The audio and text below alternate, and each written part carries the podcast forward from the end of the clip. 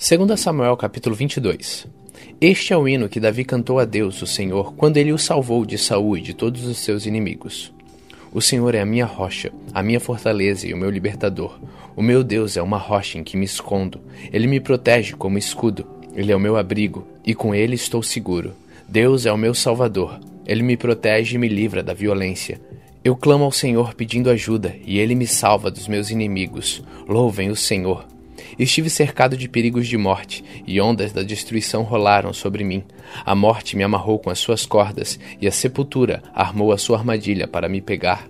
No meu desespero eu clamei ao Senhor, eu pedi que ele me ajudasse, e no seu templo ele ouviu a minha voz. Ele escutou o meu grito de socorro. Então a terra tremeu e se abalou, e as bases dos montes balançaram e tremeram, porque Deus estava irado. Do seu nariz saiu fumaça, e da sua boca saíram brasas e fogo devorador. Ele abriu o céu e desceu com uma nuvem escura debaixo dos pés. Voou nas costas de um querubim e viajou rápido nas asas do vento. Ele se cobriu de escuridão, nuvens grossas cheias de água estavam ao seu redor. Com o relâmpago, brasas se acenderam diante dele. Então o Senhor trovejou do céu, e o Altíssimo fez ouvir a sua voz. Ele atirou as suas flechas e espalhou seus inimigos, e com o clarão dos seus relâmpagos ele os fez fugir. Quando o Senhor repreendeu seus inimigos e furioso trovejou contra eles, o fundo do mar apareceu e os alicerces da terra ficaram descobertos. Lá do alto, o Senhor me estendeu a mão e me segurou. Ele me tirou do mar profundo. O Senhor me livrou dos meus poderosos inimigos, daqueles que me odiavam, e todos eles eram fortes demais para mim. Quando eu estava em dificuldade, eles me atacaram, porém o Senhor Deus me protegeu, me livrou do perigo e me salvou porque me ama. O Senhor me recompensa porque sou honesto, Ele me abençoa porque sou inocente. Eu tenho feito a vontade do Senhor e nunca cometi o pecado de abandonar o meu Deus. Eu tenho cumprido todas as leis, eu não tenho desobedecido aos seus mandamentos. O Senhor sabe que não cometi nenhuma falta e que tenho ficado longe do mal. Assim ele me recompensa porque sou honesto e porque sabe que não sou culpado de nada. Tu, ó Senhor Deus, és fiel para os que são fiéis a ti, e correto com aqueles que são corretos. Tu és puro para os que são puros, mas és inimigos dos que são maus. Tu salvas os humildes, mas humilhas os orgulhosos. Tu, ó Senhor, és a minha luz.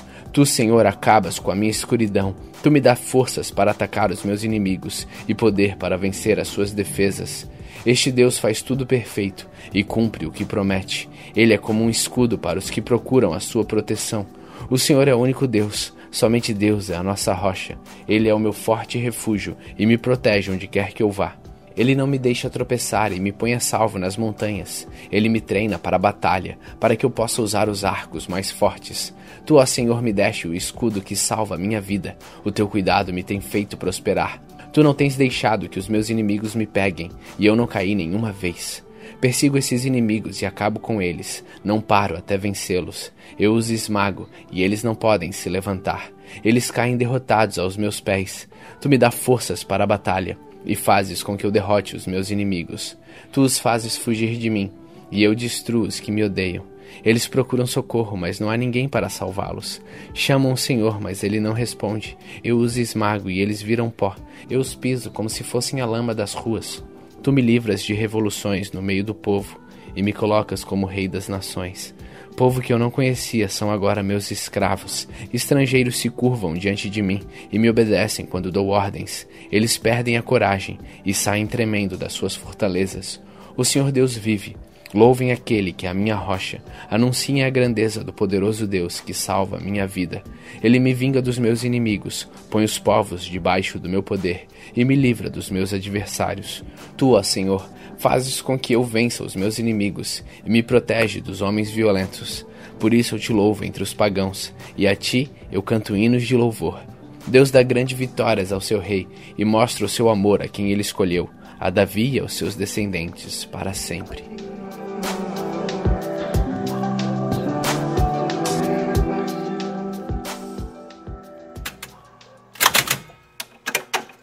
Salmos 147 Aleluia! É bom cantar louvores ao nosso Deus, é agradável e certo louvá-lo. O Senhor Deus está construindo de novo Jerusalém.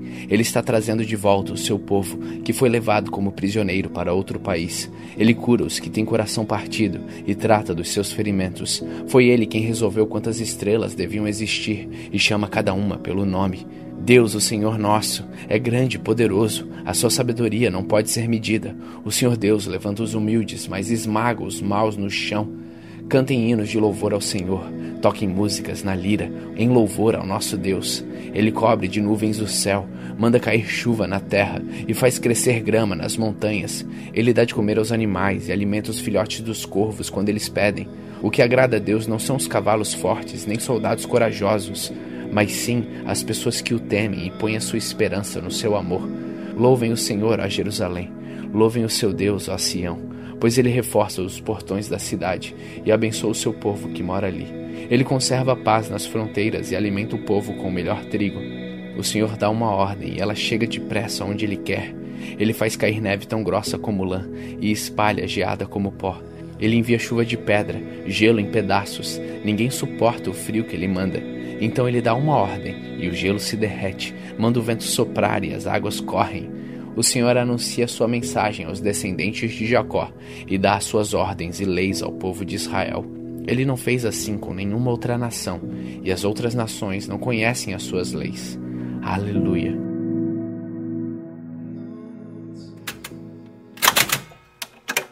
Primeira Timóteo capítulo 3 este ensinamento é verdadeiro. Se alguém quer muito ser bispo na igreja, está desejando um trabalho excelente. O bispo deve ser um homem que ninguém possa culpar de nada. Deve ter somente uma esposa, ser moderado, prudente e simples. Deve estar disposto a hospedar pessoas na sua casa e ter capacidade para ensinar. Não pode ser chegado ao vinho, nem briguento, mas deve ser pacífico e calmo.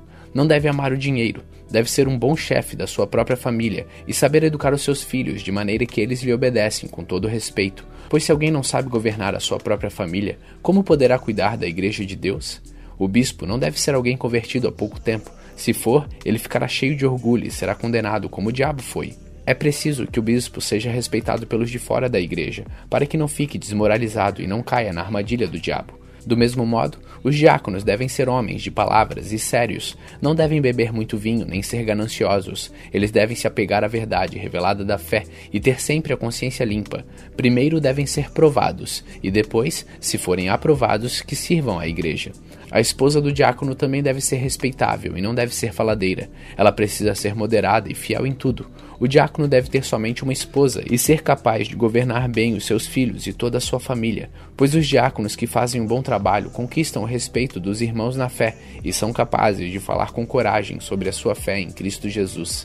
Escrevo essas coisas a você, esperando ir vê-lo logo. Mas se eu demorar, esta carta vai lhe dizer como devemos agir na família de Deus, que é a igreja do Deus vivo, a qual é a coluna e o alicerce da verdade. Sem nenhuma dúvida, é grandiosa a verdade revelada na nossa religião. Essa verdade é a seguinte: ele se tornou um ser humano, foi aprovado pelo Espírito de Deus, foi visto pelos anjos, foi anunciado entre as nações, foi aceito com fé por muitos no mundo inteiro e foi levado para a glória. 1 Timóteo capítulo 4 O Espírito de Deus diz claramente que nos últimos tempos alguns abandonarão a fé. Eles darão atenção a espírito enganadores e a ensinamentos que vêm de demônios. Esses ensinamentos são espalhados por pessoas hipócritas e mentirosas, pessoas cuja consciência está morta, como se tivesse sido queimada com ferro em brasa. Essas pessoas ensinam que é errado casar e que é errado comer certos alimentos. Mas Deus criou esses alimentos para que aqueles que creem e conhecem a verdade os comam depois de terem feito uma oração de agradecimento. Tudo que Deus criou é bom e, portanto, nada deve ser rejeitado. Que tudo seja recebido com uma oração de agradecimento, porque a palavra de Deus e a oração tornam todos os alimentos aceitáveis a Ele. Se der esses conselhos aos irmãos na fé, você será um bom servo de Cristo Jesus, alimentando-se espiritualmente com as doutrinas da fé e com o verdadeiro ensinamento que você tem seguido mas não tenha nada a ver com as lendas pagãs e tolas. Para progredir na vida cristã, faça sempre os exercícios espirituais, pois os exercícios físicos têm alguma utilidade, mas o exercício espiritual tem valor para tudo, porque o seu resultado é a vida, tanto agora como no futuro. Esse ensinamento é verdadeiro e deve ser crido e aceito de todo o coração. É por isso que lutamos e trabalhamos muito, pois temos posto a nossa esperança no Deus vivo, que é o Salvador de todos, especialmente dos que creem. Recomende e ensine estas coisas. Não deixe que ninguém o despreze por você ser um jovem, mas para os que creem, seja um exemplo na maneira de falar, na maneira de agir, no amor, na fé e na pureza. Enquanto você espera a minha chegada, dedique-se à leitura em público das Escrituras Sagradas, à pregação do Evangelho e ao ensino cristão. Não se descuide do dom que você tem, que Deus lhe deu quando os profetas da igreja falaram, e o grupo de presbíteros pôs as mãos sobre a sua cabeça para dedicá-lo ao serviço do Senhor. Pratique essas coisas e se dedique a elas a fim de que o seu progresso seja visto por todos. Cuide de você mesmo e tenha cuidado com o que ensina. Continue fazendo isso, pois assim você salvará tanto você mesmo como os que o escutam.